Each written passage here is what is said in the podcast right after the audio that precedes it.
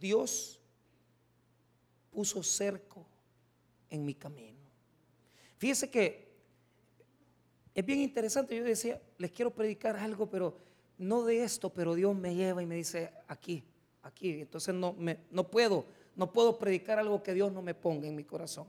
Así que vaya conmigo a Lamentaciones, capítulo 3. no seas hombre, no seas hombre.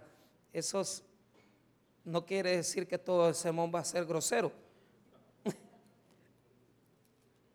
Lamentaciones, capítulo 3. Ahí quédese sentado para que ya mucho tiempo pues, estuvimos parados. Está después de Jeremías, Isaías, Jeremías, Lamentaciones, capítulo 3, versículo 7. ¿Lo tenemos? Muy bien. Lamentaciones, capítulo 3, verso 7.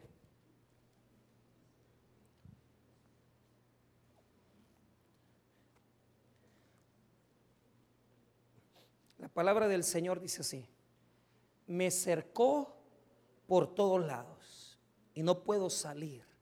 Ha hecho más pesadas mis cadenas, aun cuando clamé y di voces, cerró los oídos a mi oración, cercó mis caminos con piedra labrada, torció mis senderos. Poderoso versículo.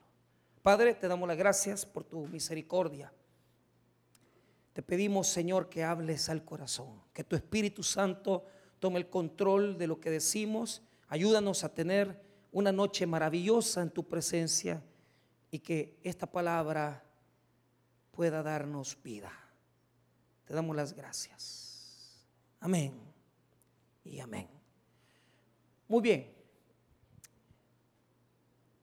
El libro de lamentaciones se le adjudica nada más y nada menos que al profeta Jeremías.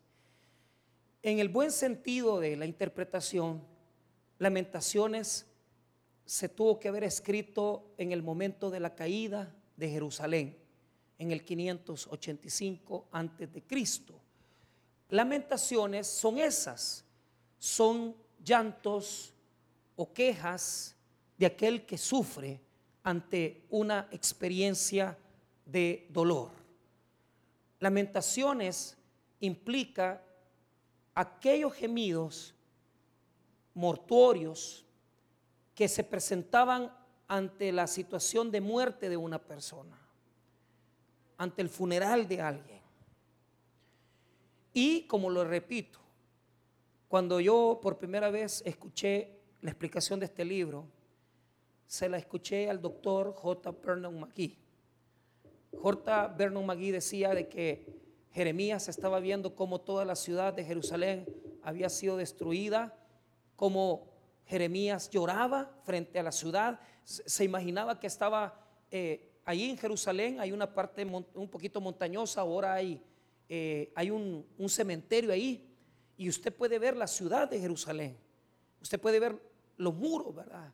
Entonces, decía J. Verno Magui que Jeremías se sentaba y lloraba porque cuando los babilonios llegaron a destruir, asediaron la ciudad. Es decir, eh, un asedio lo que acaba de pasar ahora en la franja de Gaza, que Israel lo cercó por completo para que no entrara nadie ahí, que no saliera comida, que ni entrara comida, que no pudiera entrar armamento ni salir armamento. O sea, el cerco que puso Babilonia les provocó hambruna, destrucción y dolor. Entonces, el libro de Jeremías se conecta con lamentaciones porque nos narran exactamente la caída de Jerusalén al final de, Jeremías y nos explica lamentaciones cómo fue el dolor del profeta.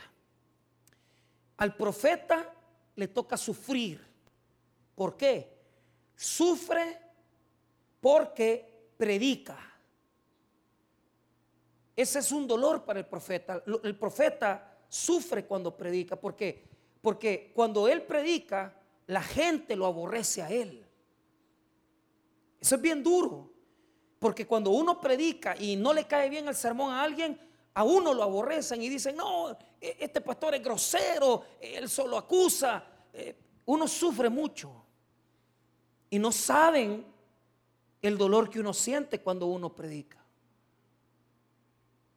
Entonces el profeta sufre dos veces, porque sufre cuando predica y sufre porque le toca vivir el dolor del pueblo al quien exhortó, porque Jeremías también se fue en la colada. No crea que él no sufrió, él tuvo que irse también. Unos piensan que murió en Egipto. Bueno, el libro de Jeremías dice que al parecer se fue a Egipto, ¿verdad? Otros dicen que no, que tuvo que haber muerto en otra, eh, en otra condición. Pero al final Jeremías le tocó sufrir también. Pero como esto es espiritual, entonces este, este poético libro, esta parte poética, nos habla de un cerco. ¿A cuántos aquí Dios les ha puesto un cerco? Y, y, hoy dicen, es que yo no avancé, es que yo no progresé, es que, es que pastor, yo mi vida la veo difícil. Usted no se imagina lo que yo estoy viviendo. Llegamos a, llegamos allá al retiro, ¿verdad? Y me dio mucho así, ¿verdad? Porque el señor que, nos, que estaba atendiendo la entrada del vigilante, yo simplemente le dije, aquí venimos. Y veníamos cuatro en el carro. Pero me comenzó a sacar Mire, me dice, yo ya tengo días de que yo no me congrego y que yo fui seguridad del hermano Toby y yo, no creo en los pastores. ¿Sabe por qué? Me dijo, porque mi mujer me la robó un pastor. Ah, vaya, decía yo escondiéndome. Esto ya la va a agarrar conmigo. Mire, hermano, casi 25 minutos predicándome el hombre. Pero mire, me dijo, al final yo creo que voy a volver a la iglesia. ¿Y para qué me contó todo eso usted? Hay gente que su vida se ha detenido. No caminan. No caminan desde que están con ese cerco frente a ellos. Pastor, ¿y cómo yo sé que tengo un cerco frente a mí? Divino. Vea las características del cerco de el profeta, porque aquí el que está hablando es Jeremías. Él está sufriendo el dolor. Pero este dolor es el dolor de Jerusalén y, él lo está viviendo en carne propia. Vea cuáles son las características de este cerco. En primer lugar, quiero que vea el versículo 7 al 9. Me cercó por todos lados y no puedo salir. Ha hecho más pesadas mis cadenas. Aun cuando clamé y di voces, cerró los oídos a mi oración cercó mis caminos con piedra labrada, torció mi sendero. Pero note esto, ¿cómo cercó sus caminos? ¿Con piedra? Quiere decir que no entra luz. No hay un espacio entre la piedra y la otra piedra. Están labradas a cincel y se han puesto y han encajado de tal manera que no hay espacio. Porque la función de este cerco es no dejar entrar la luz. Algunos están aquí y tienen un cerco en su camino y no han progresado en su vida, ni espiritual, ni materialmente. ¿Por, ¿Por, qué razón? Porque este cerco sirve para que la luz no llegue. Y usted me dirá, pastor, ¿Y por qué Dios no me ilumina? Es que no es Dios, es usted el que no quiere buscar a Dios. Estos son aquellos que todo el año se les ha predicado la palabra. Han estado sentados en la iglesia, pero no han querido hacer ni un cambio en su vida. ¿Por qué razón? Porque al no entrar luz a tu vida, no entra luz y no puedes ver la dirección de tus pasos. Vea, vea lo que sucede al no entrar la luz. En primer lugar, los caminos no pueden verse. Vea lo que dice la última parte del versículo número 9. Cercó mis caminos con piedra labrada, torció mis, todo te ha salido mal. Las cosas que te propusiste no las lograste. Trataste, pero te confundiste, los senderos no los vistes. A veces las veredas cuestan verlas, porque uno puede ir en una cuestión un poquito ahí llena de monterrascales, pero uno tiene que irse fijando dónde está la vereda para ver si uno camina por ahí. Hay mucha gente así, no puede ver, ni la vereda puede ver. No hallas el camino de por donde veniste ni por donde entraste. Y decís, ¿y cómo es que llegué a este lugar? Bueno, el cerco está puesto, porque no vas a progresar, porque te has cerrado a la luz. Mire, hay personas que aunque han escuchado sermones, han estado en la alabanza, no han experimentado nada en su corazón. Y muchos de ellos luchan porque no les gusta venir a la hora de la alabanza, como que no supieran que la alabanza es necesaria para el culto a Dios. No, dice, la alabanza no, tomémonos un cafecito. ¿Quién te ha dicho a vos que la alabanza no es importante en la vida? La alabanza es primordial porque exaltamos a Dios y prepara el corazón para la predicación de la palabra. Pero no sienten nada. ¿Por qué? Y uno dice, ¿y por qué no, y por qué no me salió este negocio? No te has puesto a pensar porque quizás le estás dando, le estás dando a Dios una adoración desagradable.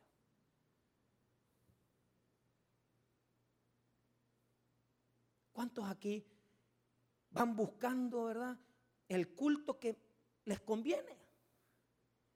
y no el que agrada a Dios.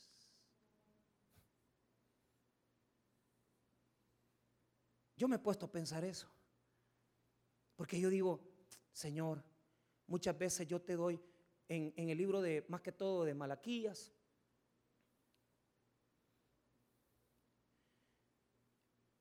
se habla de eso, de los que le vienen a dar ofrendas inmundas a Dios, animales arruinados, lo que le sobra del tiempo, lo que le sobra de su dinero.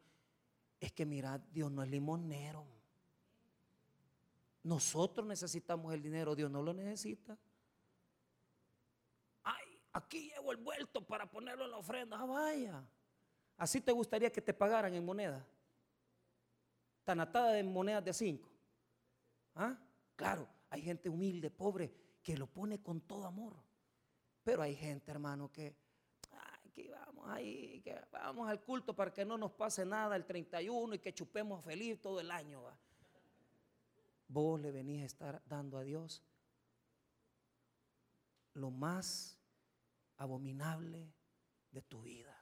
Dios merece lo mejor de nosotros, nuestro tiempo, nuestra alabanza, nuestra exaltación. Si es posible, cinco minutos antes del culto yo tengo que prepararme porque voy a adorar al Señor y le voy a exaltar con todo mi corazón y voy a disfrutar del culto porque en el culto Dios va a hablar a mi vida. Aquí venís a buscar al Señor, no venís a buscar un limosnero que te quede claro.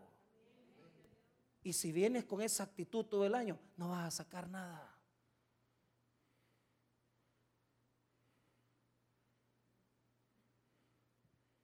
Por eso tu vida está en oscuridad.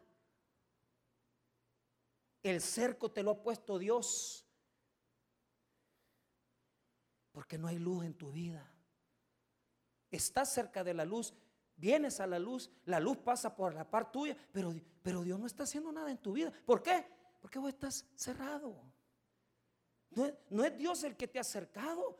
Eres tú mismo con tus actitudes, con tu corazón duro. Y uno lo ve. Porque en el campamento les enseñamos a los jóvenes a, respetar la adoración, a respetar la predicación. Cuando uno, uno predica, uno tiene que estar poniendo atención.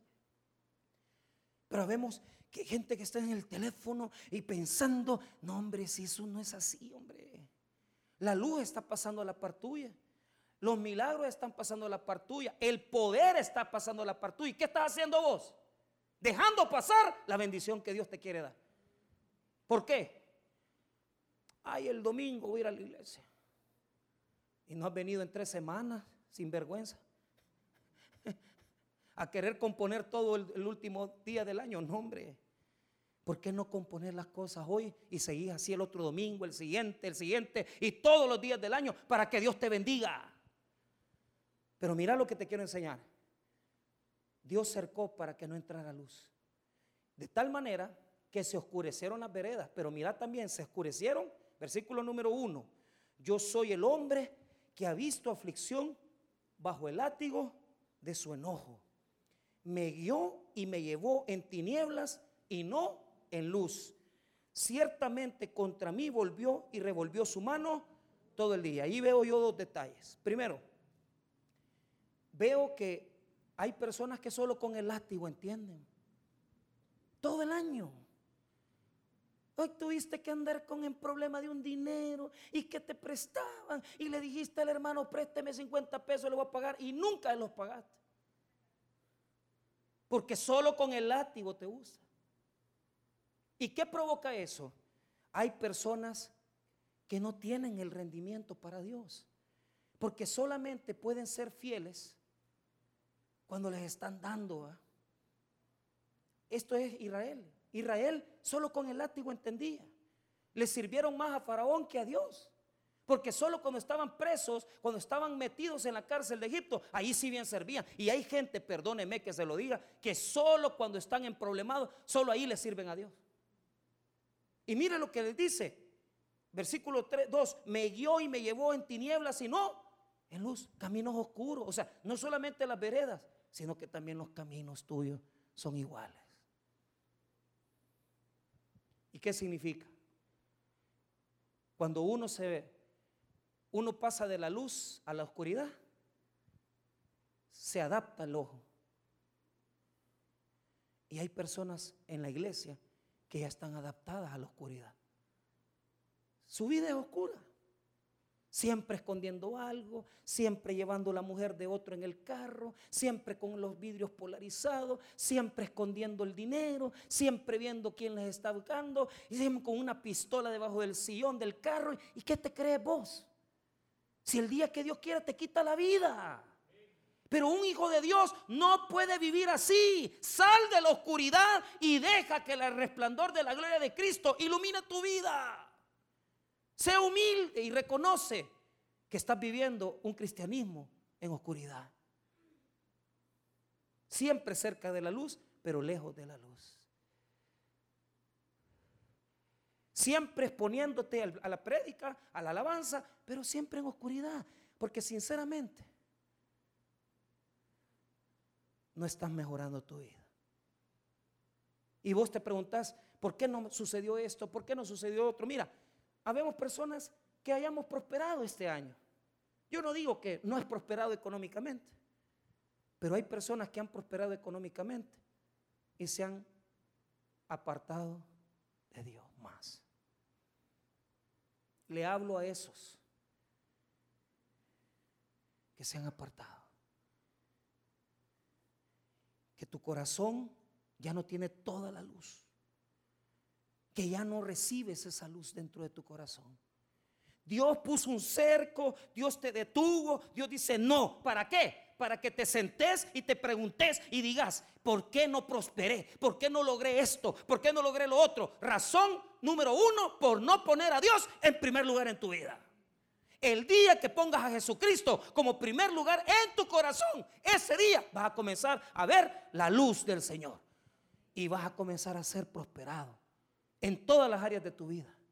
No solamente en el dinero, en lo espiritual, en la familia, en, las cuestiones de salud, en el negocio, en, en las cosas que tú anhelas, tus sueños, tus metas. Y mire qué doloroso. Dios te tiene que mantener a cuentagotas. No te puede dar más. Por eso te ha puesto el cerco.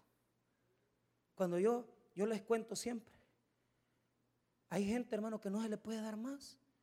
Y en las prisiones, cuando están castigados, ahí los tienen en las celdas de castigo, solo con el pan y el agua necesario para que no se muera.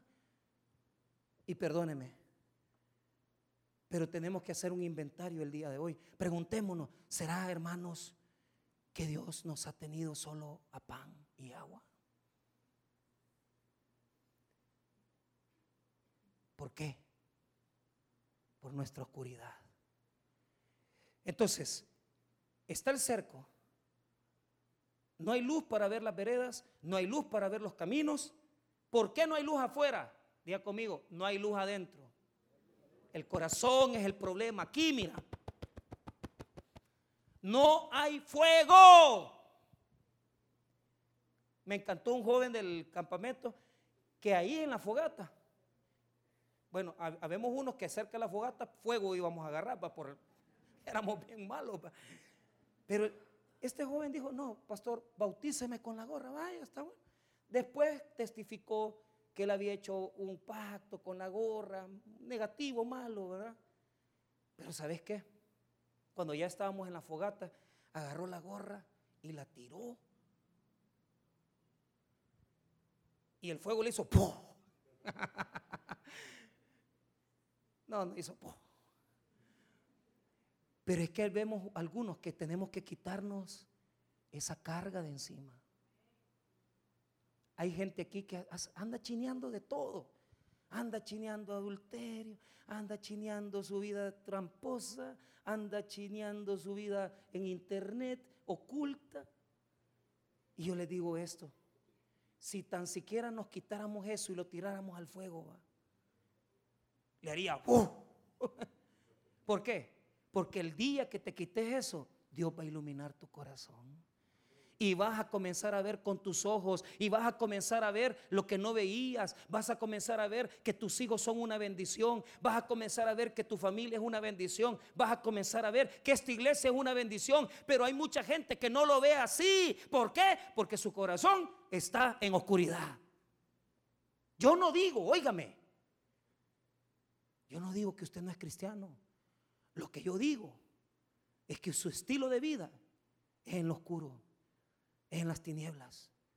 Sabe vivir en las tinieblas, sabe vivir con los ojos en la oscuridad, sabe hacer tronería, sabe, sabe hacer esconderse, sabe ah, hacerle los ojitos al hombre, a la mujer, sabe, sabe apartarse de Dios y decir, no, yo con Dios, yo, yo tengo mi, mi, acuerdo, mi acuerdo, yo lo que ahora le pongo, eso me da permiso para yo hacer mis cositas y que no me diga nada Dios. Mira el corazón. Mira por dentro cómo estaba Jeremías. Versículo 4. Hizo envejecer mi carne y mi piel quebrantado, quebrantó mis huesos. Edificó baluartes contra mí y me rodeó de amargura y de... Está totalmente rodeado.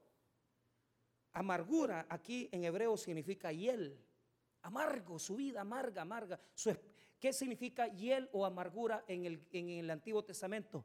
experiencias duras. Lo latiga Dios, lo tiene a pan y agua, lo tiene con experiencias amargas, porque no te puede bendecir con tu vida oscura. No puede. Pero mire ahí, porque esto es, es un, nosotros le llamamos un acróstico. ¿Qué es un acróstico? si usted se da cuenta, vea cada, cada porción ahí. Cada estructura tiene una letra del abecedario hebreo que se le llama alefato. Alef, Bet, Gimel, Dalet, Het, Bay, Num, en, O sea, perdone que ocupe el hebreo, pero usted sabe, ah, seis meses en la luterana me dieron esa capacitación. en la San Marino, pero bueno. Dice así, pero mire lo que termina la porcioncita, el cántico. Dice el 8, el 6, perdón. Me dejó en oscuridad como los ya muertos de mucho tiempo. La oscuridad de la muerte. Su corazón está muerto en oscuridad de la muerte. Por eso no ve las veredas y por eso no ve los caminos. Hay gente que desarrolla esta capacidad de ser religioso y vivir en la oscuridad. Y fíjese que yo, lo, yo, lo, yo los admiro porque son como camaleones. Porque dice, no, es que yo, y se puede en la Biblia y dicen versículos, pero le pegan a la mujer. ¿Por qué? Porque la gracia de ellos es esa, es mantener una vida de luz, no meterse en la luz y vivir en la oscuridad. ¿Por qué no prosperé? ¿Por qué no salí adelante? Veamos. ¿Qué pasaría si Dios a este Señor le prospera, le da dinero, lo sana, lo, le da todo? ¿Sabe qué pasa? Se hace sinvergüenza. ¿Y sabe qué significa eso? Que hay personas que llegan a un nivel de maldad que ya no se esconden para hacer lo malo. Si usted por cualquier razón sintió que Dios se puso frente a usted y no lo dejó prosperar, dele gracias. ¿Sabe por qué? Porque si lo hubiera dejado, usted se hubiera perdido. Gracias a Dios que no nos dio más. Gracias a Dios que no prosperamos más. Gracias a Dios porque si no estaría premiando a alguien que le gusta vivir en desorden. Y cuando uno, hermano, premia a un sinvergüenza, ¿sabe lo que pasa? Se hace cínico. ¿Sabe qué es un cínico? Alguien que no siente dolor cuando hace lo malo. Por lo menos usted siente. Ah, la regué, le grité a mi mujer. Se me salió la mala palabra.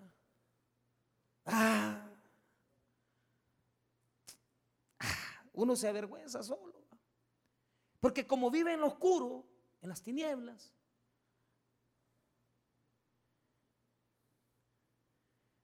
pero te tiene, mira, te tiene cercado. No más. Hasta ahí vas a llegar. Porque si te doy, te pierdo.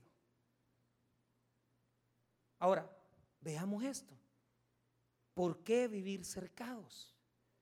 ¿Qué quiere lograr Dios de nosotros? Vea lo que dice Oseas, capítulo número 2. Y ya vamos a ir cerrando, solo dos versículos más vamos a ver. Lamentaciones, Ezequiel, Daniel, Oseas 2. Este es lenguaje también de esposos, de amor lenguaje de romance. O sea, dos, cinco. Está hablando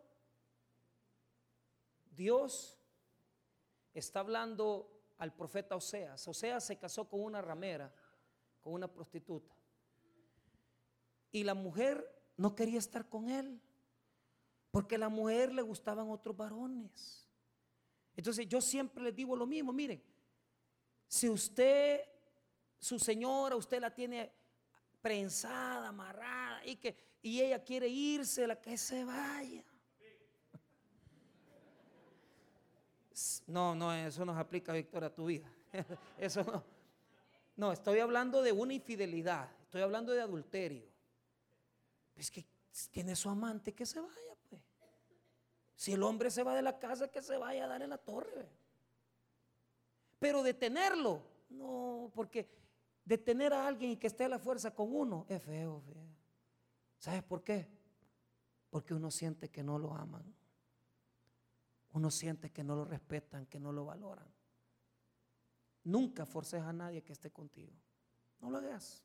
Déjalo.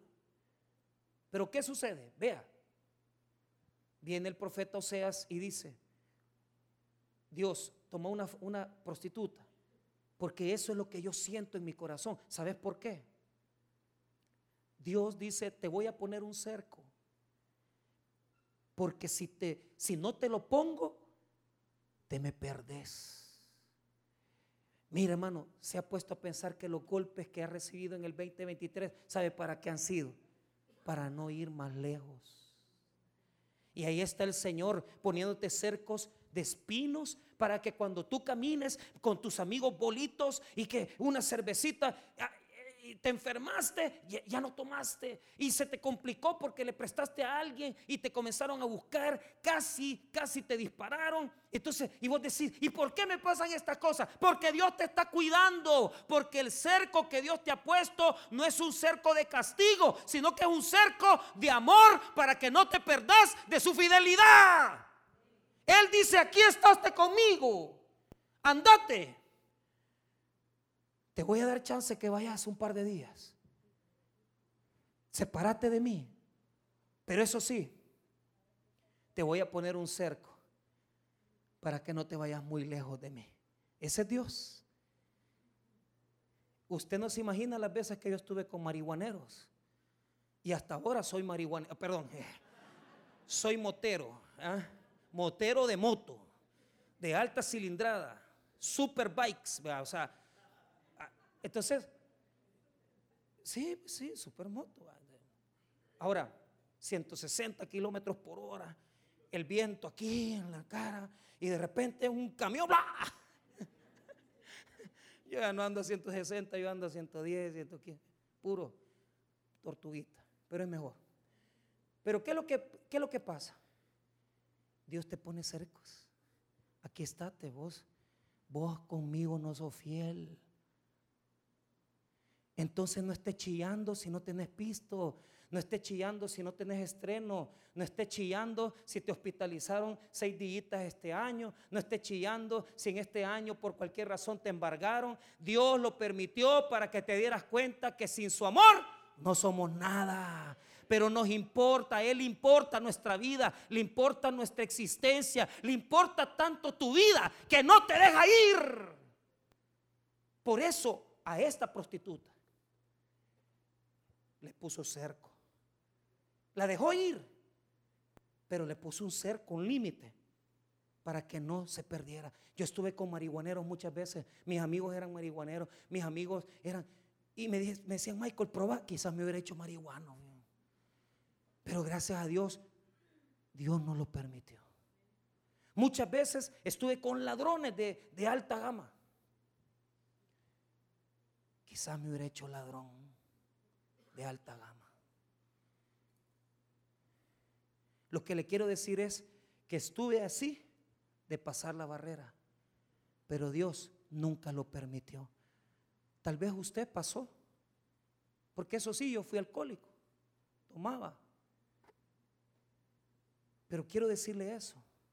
Aunque usted dice, yo pasé, pastor, porque yo sí me hice drogadicto, yo sí me hice marihuanero, yo sí me hice, me hice adúltero, me hice infiel. Si pasaste esa barrera, tú crees que la pasaste porque aún en la infidelidad que estás viviendo, aún en el pecado que estás viviendo, aún en la, en necedad que estás viviendo, Dios todavía te ama. Y Él dice, aquí te voy a poner un cerco para que no te perdas porque sos mío. Vos fuiste comprado con la sangre preciosa de mi Hijo Jesucristo y no te puedo perder. Lo que Dios ha puesto en mi mano, no lo perderé. Jesús no va a perder a ninguno. Eso significan las figuras del pan, de la multiplicación de los panes. No se perderá nada. Diga conmigo, no se perderá nada. Ninguno que haya sido comprado con la preciosa sangre de Cristo se va a perder más allá. Dios tiene un límite. Pero ojo, ¿qué es lo que tenemos que aprender? Mire lo que dice el versículo número 4, 2, 4. Ni tendré misericordia de sus hijos, porque son hijos de prostitución, o sea, le había puesto los cuernos varias veces y cada hijo era hijo de un hombre diferente. Cinco, porque su madre se prostituyó, la que lo dio a luz se deshonró, porque dijo, iré tras mis amantes que me dan mi pan y mi agua, mi lana y mi lino y mi aceite y mi... Ella pensaba que los, los amantes le daban de vestir, de comer, hay gente que dice, es que Dios me ha bendecido. Solo porque tienen carro nuevo. Es que Dios me ha bendecido. Solo porque ganan dos mil pesos. Es que Dios me ha bendecido porque mira la casa que tengo. Lea ahí, verso número 6. Por tanto, de aquí, yo rodearé de espinos su camino y la cercaré con seto y no hallará otra vez, mire, igual que lamentaciones. ¿Pero por qué? Mire lo que dice el 7. Seguirá a sus amantes y no los alcanzará. Los buscará. ¿Para qué Dios te puso el cerco? Te dejó salir de la casa, sí, pero no te dejó ir más lejos. Porque lo que Dios quiere es que usted aprenda a amarlo. ¿Cómo nos enseña a amarlo a Él Dios? Nos quita los chunches para enseñarnos. Si usted en este año perdió un carro, perdió una casita, eh, mire, dele gracias a Dios, hombre. ¿Sabe por qué? Porque le puede quitar todo, pero no le puede quitar la salvación de su alma. Porque la palabra de Dios dice en Romanos capítulo 8, ¿quién nos separará del amor de Cristo Jesús? Eso es lo más grande que tenemos. Es la bendición más inmensa, la salvación, hermano. Usted puede estar en esta tarde sin un 5, pero si tiene a Cristo, usted lo tiene todo. No necesita más. ¿Qué quiere Dios? Enseñarnos a amar su presencia. Que usted adore, lo glorifique sin necesidad que le esté dando pisto o carros o casas. Adórelo con o sin. Adórelo porque Él es Dios. Y su presencia es la más alta bendición que hay. Tus amantes no te van a dar nada. Tus amiguitas, amiguitos, tu infidelidad, tu amante, tu carro, tu negocio, a Dios le sale sobrando. Primero ama a Dios. Entregate a Él. Entregate totalmente. No estés jugando en el 2024 con Dios. Entregate con sinceridad, no por los chunches. ¿Por qué? Porque Dios le va a quitar todo lo que le ha dado. Para que ella reconozca que el que la bendice es solamente Dios. Si Dios te ha quitado algo en este año, dale gracias a Dios, porque solo a través de eso podés decir, Señor, gracias, porque me has enseñado. Me has enseñado, Señor. Me has enseñado que mi riqueza más grande no es lo que tengo, sino lo que soy, un hijo de Dios comprado por la sangre de Cristo. Usted es valioso por la sangre de Cristo. Si te quita, es para demostrarte que sin Él no somos nada. Si algo te quitó este año, dale gracias a Dios. ¿Por qué? Porque cuando le quitó todo y le puso el cerco de espinos, mire lo que ella pensó en el versículo número 7. Seguirá a sus amantes y no los alcanzará. Los buscará y no los hallará. Entonces dirá, iré y me volveré a mi primer marido porque mejor me iba entonces. ¿Ah? ¿Quién es ese? Ese amor de prostitución. Ese es el que muchos de nosotros tenemos. Que Dios lo amamos por conveniencia. No, hermanos. Si se va a proponer algo en este año, propóngase amar a Dios más. No es necesario tener nada para amar más a Dios. Que su alegría sea Dios. Que su gozo sea Dios. Que su llenura sea Dios. Y si te va bien en lo demás, en tu negocio, en tu trabajo, dale gracias más a Dios, porque entonces sos bendecido. Pero no con un corazón oscuro, sino con la presencia de Dios en mi vida. Mi objetivo más grande en este año es caminar en la presencia ¿Por qué? Porque aquí habemos un montón de infieles que ya esta semana se les va a olvidar venir a la iglesia. En febrero, ah, ya se van todos ya. Marzo, peor. Va.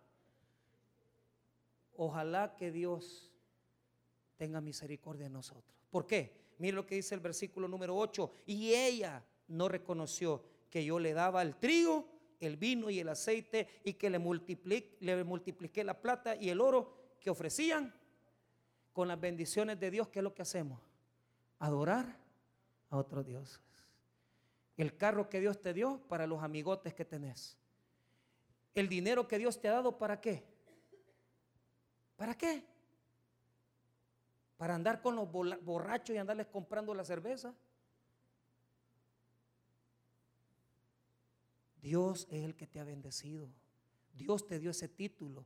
Dios te hizo profesional, Dios te dio esa casa, Dios te hizo lo que sos. Dios es el que nos provee. Él es la fuente de toda la bendición para nuestra vida. Por eso tenemos que adorarlo, exaltarlo y glorificarlo todos los días de nuestra vida. No por lo que tenemos, sino por lo que Él es. Él merece lo mejor. Y si puso cerco, uno es para no perdernos del todo.